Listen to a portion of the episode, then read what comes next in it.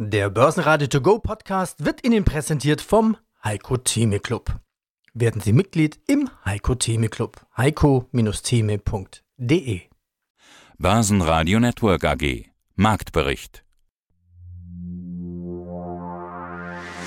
Im Studio Sebastian Leben und Peter Heinrich. Außerdem hören Sie diesmal Kapitalmarktstratege Heiko Böhmer von Shareholder Value über Zeitenwenden und den russischen Krieg in der Ukraine den globalen Anlagestrategen Heiko Thieme über Mauerblümchen, stark gefallene Aktien des Jahres von Alphabet über BioNTech bis Zoom, Zertifikatestratege Falco Block von der DZ Bank zum Ausblick 2023, Tech-Experte und Indexberater Thomas Rappold zu Cybersecurity-Aktien, Bike24 CFO Tim Armbruster zur Aktie und Investor und Finanzexperte Gregor Rosinger aus Wien zur Frage, ob Rüstungsinvestments ESG-konform sind.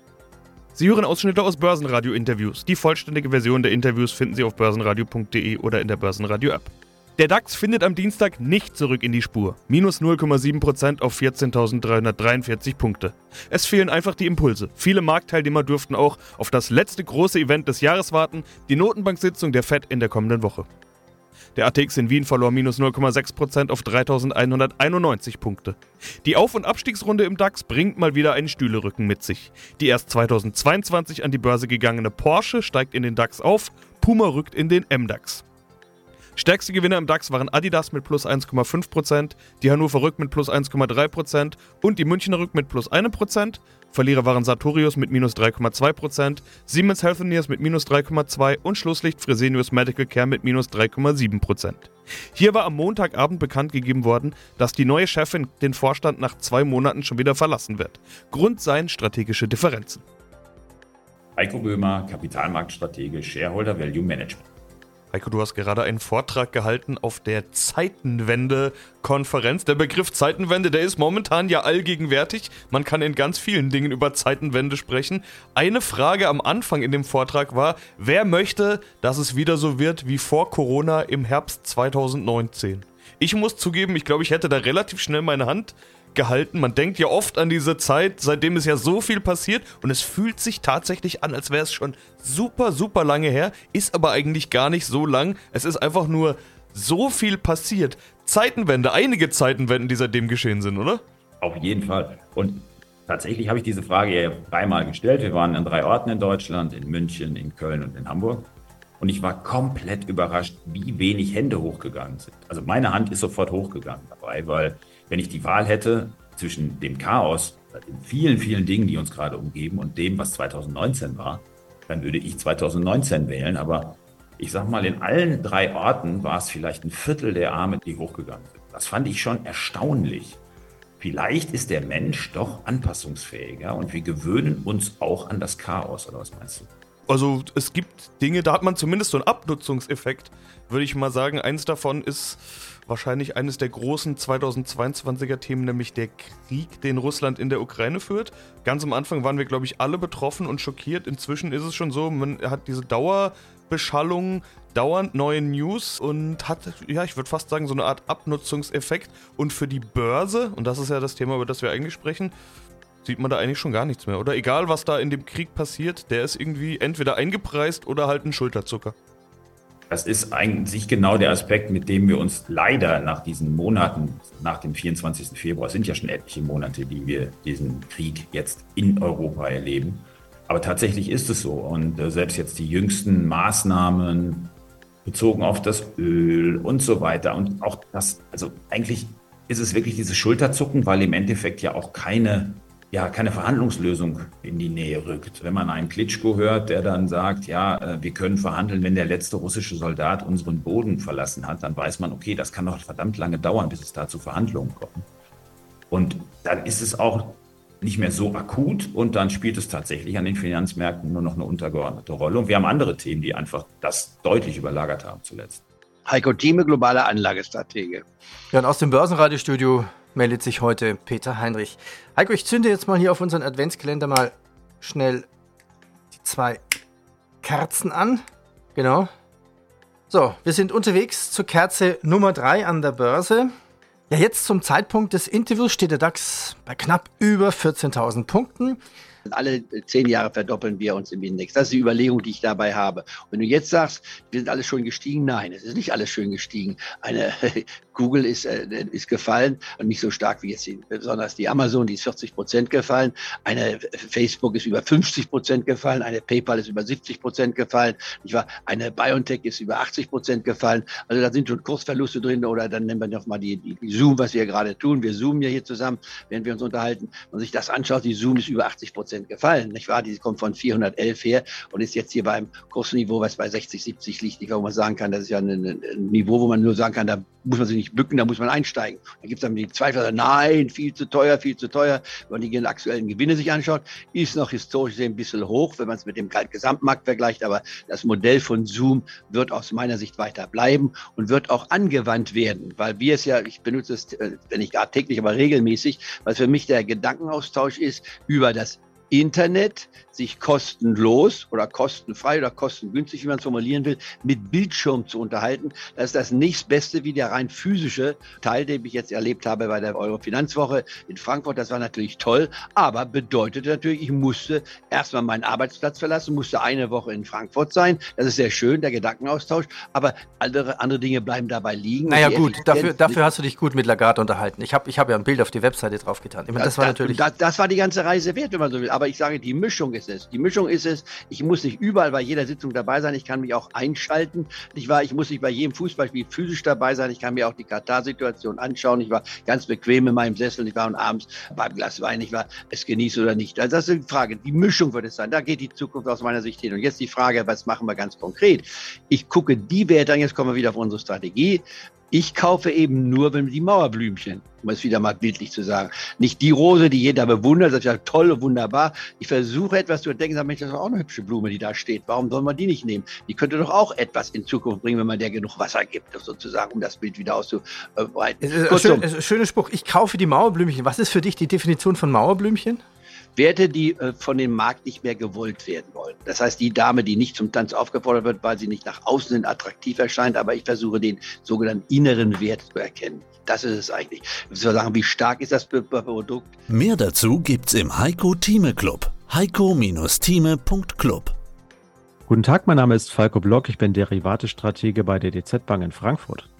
Und wir sprechen hier gerade im Dezember 2022 miteinander. Und was im Dezember Sache ist, ist klar, man blickt voraus. Es geht um die Prognosen, den Blick über das Jahresende hinaus. Bei euch kommen ja Studien raus, ihr habt Analysten, die ins neue Jahr vorausblicken. Falco, gib doch mal bitte Einblick. Was erwartet ihr für das nächste Jahr? Das Jahr 2022 war kein einfaches. Wird 2023 besser? Ja, meine Kollegen haben sich in der Studie, die es dann Mitte November entschieden ist, schon mal den Aktienmarktausblick 2023 gewidmet. Sie gehen schon davon aus, dass sich das Ganze verbessern wird. Also man kann schon davon ausgehen, dass so die Rezession so bis Mitte des Jahres anhalten wird. Aber wir wissen ja alle, die Börsenmärkte schauen über den Horizont hinaus und dann wird es doch deutlich besser. Allerdings man muss jetzt auch ganz ehrlich sagen, die Belastungsfaktoren sind schon hoch, sie werden bleiben. Die Börsen werden sich dran gewöhnen, so wie wir als Verbraucher uns vielleicht an hohe Inflationsraten gewöhnen, so werden auch die Börsen sich an gewisse Belastungsfaktoren gewöhnen. Und deswegen muss man sagen, es wird wahrscheinlich mit Wachstumsmöglichkeiten im Aktienmärkten von 4 bis 5 Prozent ein mal wieder ganz normales Börsenjahr, was schon teilweise ein bisschen holprig werden könnte. Aber da muss man sagen, positiv ja, die Bäume wachsen aber auch ehrlich gesagt nicht in den Himmel aber endlich mal wieder ein normales Börsenjahr. Das waren die letzten paar Börsenjahre ja nicht. Allerdings, eins hast du gesagt, da habe ich natürlich aufgehorcht, nämlich die Belastungsfaktoren werden bleiben. Wir kennen die Faktoren alle, wir haben es das ganze Jahr über gehört, es ging um Lieferketten, es ging um Inflation, wir haben nach wie vor diesen Krieg und, und, und. Wird sich nichts daran ändern? Wahrscheinlich gibt es keinen von den Faktoren, die komplett wegfallen werden. Also bei der Inflation gehen wir beispielsweise davon aus, dass sich das Ganze nicht mehr im zweistelligen Prozentsatz aufhält. Wir merken es ja jetzt teilweise schon an der, an der Zapfsäule. Also letztens habe ich gesehen, dass zum Beispiel interessanterweise Diesel deutlich günstiger geworden ist. Liegt nicht unter Superbenzin, aber von den 2 Euro plus sind wir deutlich entfernt. Das liegt daran, dass der Ölpreis zurückgegangen ist was natürlich ein bisschen an der Rezession liegt, gar keine Frage. Wir haben auch sogenannte Basiseffekte, muss man ganz ehrlich sagen. Also wenn beispielsweise, ich sage immer gerne, wenn ein Maß Bier 10 Euro kostet, vorher 8, dann haben wir eine ordentliche Preissteigerung. Wenn sie im nächsten Jahr wieder nur 10 Euro kostet, dann haben wir eigentlich keine Inflation. Trotzdem ist das Ding unheimlich teuer. Das heißt, wir werden im Endeffekt einfach allein aufgrund des Basiseffektes keine Inflationsraten mehr von 10% plus X sehen. Auch der Krieg, wir hoffen natürlich alle, dass er sich entsprechend bald ja, beendet wird, aber danach sieht es aktuell nicht aus. Die Notenbanken werden auch weiterhin aufgrund der Inflationsraten, die eben deutlich über der 2%-Marke liegt, die Zinsen weiter anziehen müssen. Aber die ersten haben auch schon angedeutet, dass sie nicht mehr so Megazinsschritte gehen müssen, also 100 Basispunkte, sondern mit kleineren zurechtkommen. Und es gibt auch schon unsererseits die ersten Ausblicke, dass so Mitte des Jahres vielleicht der Zinserhöhungspeak erreicht sein könnte. Dann werden die Notenbanken das Ganze auf einem hohen Niveau belassen. Also man kann sagen, keine von diesen Faktoren fällt wirklich komplett weg. Aber A, wir gewöhnen uns dran als Verbraucher und die Unternehmen kommen relativ gut damit klar. Und diese extremen Überraschungseffekte, die wir Anfang des Jahres hatten, die wird es dann sicherlich nicht mehr geben. Ja, mein Name ist Thomas Rappold, ich bin Investment Advisor für Technologieindizes. Ja, und du bist Berater verschiedener Indizes. Starten wir mit dem Thema Cybersecurity. Auch 2022 ein XXL-Thema. Hier wollen wir zwei Firmen besprechen, die in dem Cybersecurity Index von, von Tobel drinstecken und du bist quasi der Berater dazu. CrowdStrike Holding aus Kalifornien. Letzte Woche gab es die Q3-Zahlen, mehr Kunden, mehr Gewinn. Trotzdem, die Aktie lässt ein bisschen federn. Die Abwehr von Cyberangriffen erscheint mir eigentlich nie wichtiger als derzeit. Was macht CrowdStrike? Ja, CrowdStrike ist ein sehr spannendes Cybersecurity-Unternehmen. Generell die, die Cybersecurity-Unternehmen, die wir äh, im Index haben, ganz allgemein kann man sagen, dass Cybersecurity-Unternehmen sich auf einen spezifischen Anwendungsfall konzentrieren. Dann also jeder hat sozusagen seinen amerikanisch gesprochen seinen Sweet Spot, also seinen Bereich. Und bei CrowdStrike ist es eigentlich die Kombination auch mit künstlicher Intelligenz und Angriffserkennung. Das heißt, CrowdStrike ist so etwas wie, so wie wir uns den Wetterbericht immer anschauen und sagen, na, wie wird das Wetter morgen oder am Wochenende in den nächsten Tagen, kann CrowdStrike aufgrund von den sogenannten Angriffsvektoren, die sich quasi abzeichnen, also wie so eine Art Tiefdruckgebiete, die auf ein Unternehmen oder auf eine Organisation zukommen, im Vorfeld näher einschätzen und dann quasi da schon proaktiv dann dagegen handeln dann. Das ist sehr, sehr zukunftsträchtig, gerade wenn wir an die vielen mannigfaltigen Angriffe auf unsere Infrastruktur ja auch digitale Infrastruktur sehen. Vieles ist wahrscheinlich auch abgewehrt worden, eben auch durch solche Technologien, die wir noch nicht mal mitbekommen dann als Öffentlichkeit. Und wie gut siehst du die Quartalszahlen? Die Quartalszahlen an sich waren eigentlich sehr gut. Also der Umsatz stieg um gegenüber Vorjahr um 53 Prozent. Das ist also herausragend. Dann auch der, der Cashflow, dann also das Unternehmen ist, sehr profitabel, hat jetzt im Quartal 243 Millionen Dollar operativer Cashflow und ein, ein Free Cashflow von 174 Millionen Dollar erzeugt, hat eine sehr hohe auch Bruttomarge von rund 80 Prozent. Also das Unternehmen ist eigentlich sehr gut aufgestellt, aber wie es immer so ist, dann die Analysten und so, die erwarten dann in der Zukunft quasi auch immer wieder Toppings dann von den Zahlen dann oder von dem Wachstum. Ja, mein Name ist Tim Armbrust, ich bin CFO bei Bike24 und bin seit sieben Jahren an Bord. Wir treffen uns auf dem Eigenkapitalforum in Frankfurt. Das heißt, hier sind die Investoren, hier sind die Analysten und was die machen, ist klar, die schauen auf die Aktie. So will ich diesmal auch starten. Im Sommer 2021 sind sie an die Börse gegangen. Danach ging es erstmal hoch mit dem Kurs von 15 noch was bis auf 27. Das war September 2021. Danach ging es eigentlich fast nur noch abwärts, teilweise richtig steil. Das Tief kam knapp ein Jahr später mit nur noch 2,37 habe ich gesehen. Zuletzt waren es immerhin wieder 3,60. Ich habe gerade nochmal geschaut. Heute gab es auch nochmal einen kleinen kleinen Rutsch nach oben. Mit Sicherheit haben sie sich das anders vorgestellt, oder? Als sie an die Börse gegangen sind. Ja, natürlich. Das haben wir uns natürlich anders vorgestellt. Es ist, glaube ich, viel passiert in den letzten anderthalb Jahren seit dem IPO. Wir müssen aber sagen, wir gucken natürlich langfristig, wie wir das Unternehmen weiterentwickeln. Wir haben eine Historie, dass wir 20 Jahre ein Unternehmen geführt haben, was Double-Digit EBITDA-Marge, wie man so schön sagt, ähm, erzielt. Und ich glaube, das wird sich dann in der Zukunft mittel- und langfristig auch wieder im Kurs widerspiegeln. Und man sieht ja auch, dass manch einer das offenbar gerade für günstig hält. Ich habe gesehen, in den letzten Tagen gab es immer wieder Meldungen, dass große Gesellschaften eingestiegen sind. The European Smaller Companies Trust, Janus Henderson Group. Deshalb gab es auch immer wieder diese Peaks nach oben in letzter Zeit. Die Profis finden die Aktie offenbar gerade günstig.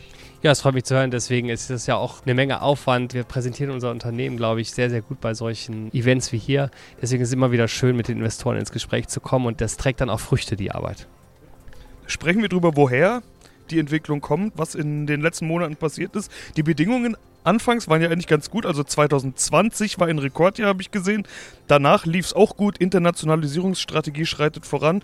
Alles Dinge, die wir gleich noch genauer vertiefen wollen. Wo ist das Haar in der Suppe, habe ich mich gefragt. Sie sind Anbieter von Fahrrädern. Ich nehme an, die Lieferketten dürften Sie wahrscheinlich erwischt haben. Ich glaube, jeder, der in den vergangenen Jahren versucht hat, sich beispielsweise ein E-Bike zu kaufen, der musste erstmal warten. Ja, das ist richtig. Also die Lieferketten waren die letzten zwei Jahre sehr, sehr angespannt. Ja. Also wir hatten auch, die Lagerbestände waren auf dem Tiefstand. Jetzt mittlerweile löst es sich langsam wieder, sodass sogar bei einigen Produkten mittlerweile ein Überbestand im Markt ist. Und das kombiniert mit einer Konsumentennachfrage, die nachlässt, ist dann kein gesunder Mix aktuell bei manchen Produkten. Äh, interessant, dass Sie sagen, er hat sich schon wieder entspannt, gibt zum Teil sogar zu viel jetzt. Ich habe mit ganz vielen Vorstädten natürlich über genau das Problem gesprochen. Betrifft ja nicht nur Ihre Branche, sondern nahezu alle, die irgendwie was produzieren oder von irgendwelchen Produktionsgütern abhängig sind. Die hatten Probleme mit den Lieferketten. Und da höre ich ganz unterschiedliche Antworten. Also manche sagen, es hat sich noch nicht entspannt. Ist es eine Momentaufnahme bei Ihnen oder hat sich die Lage wirklich schon entspannt? Also im aktuell kann ich wirklich sagen, es ist deutlich besser, die Verfügbarkeit von Produkten. Was wir sagen müssen, wir sind natürlich ein Händler, wir haben 900 Magen, das heißt, wir können immer eine Alternative anbieten. Deswegen sehen wir so generell den Trend. Wenn man jetzt sich in einen Fahrradhersteller hineinversetzt, der hat, glaube ich, immer noch, dass ihm die vordere rechte Bremse fehlt und 95 Prozent des Fahrrads ist in Stock, der hat immer noch ein Problem. Aber generell hat sich die Situation deutlich entspannt. Ja, mein Name ist Gregor Rosinger. Ich bin Generaldirektor und Mehrheitseigentümer des Finanzkonzerns Rosinger Group. Ich bin seit 1985 im Börsengeschäft tätig und habe in dieser Zeit 67 Unternehmen an die Börse gebracht. Nächsten Montag werden es 68 sein und mehr als 300 institutionelle Kapitalmarktprojekte begleitet bzw. abgewickelt. So sind wir beim letzten Mal auch überhaupt auf das Thema gekommen. Wir hatten nach dem Interview noch ein paar Sätze dazu gewechselt und deshalb auch beschlossen, dass wir heute dem Thema ein ganzes Interview widmen wollen. Sie investieren in Rüstung, nämlich in Leonardo, ein italienischer Rüstungskonzern. Sie haben ihre Position dort aufgestockt, äh, sogar verdoppelt, wenn ich das beim letzten Mal richtig verstanden habe. So, so ist es. Also ich, ich hatte früher auch Positionen in, in BA Systems und in Saab, habe Saab dann aber verkauft, weil es einfach sehr gut gelaufen ist und weil äh, hier ich einfach Gewinne mitnehmen wollte, ähnlich wie es bei BAE Systems. Und bei Leonardo sehe ich gerade aufgrund der Zusammenarbeit mit anderen europäischen Staaten innerhalb der Europäischen Union hier ein großes Potenzial. Und für mich persönlich ist das einfach äh, greifbar. Das ist äh, Italien, das ist nicht so weit weg. Das ist einer der Führer, der ein umfassendes äh, Programm hat vom Transportflugzeug über Kampfflugzeug, Trainer bis hin zu Hubschraubern, teilweise auch Panzer der Centurio zum Beispiel von der italienischen Armee, stammt von Leonardo. Und die haben aber nicht nur Rüstung, sondern die haben auch ein ziviles Programm. Das heißt also zum Beispiel die Hubschrauberflotten und dergleichen. Also da gibt es auch zivile Anwendungen dafür. Das heißt, man hat hier die Möglichkeit entsprechend äh, gut mitzuverdienen an der Rüstung, auf der anderen Seite auch an zivilen Projekten. Aber im Endeffekt sehe ich diese Position Leonardo als Langfristposition bei mir. Ich habe das Ganze auch schon sehr lange, muss ich dazu sagen, habe jetzt nur aufgestockt. Einfach aus dem Grund, weil ich es als Europäer, und ich bin bekennender Europäer, aus Verantwortungsbewusstsein halte. Und ich glaube, jeder Europäer, der sich den westlichen Werten verpflichtet fühlt, sollte zumindest irgendwo 5 bis 10 oder 15 Prozent seines Wertpapierdepots, wenn er die europäischen Werte und die westliche Lebensweise ernst nimmt, auch in die Verteidigungsindustrie äh, investieren. Das ist jetzt keine Empfehlung, Sie wissen, es gibt grundsätzlich keine Empfehlung, aber das ist etwas, was aus meinem Werteverständnis heraus entsteht. Börsenradio Network AG Marktbericht Der Börsenradio To Go Podcast wurde Ihnen präsentiert vom Heiko Theme Club. Werden Sie Mitglied im Heiko Theme Club. heiko-theme.de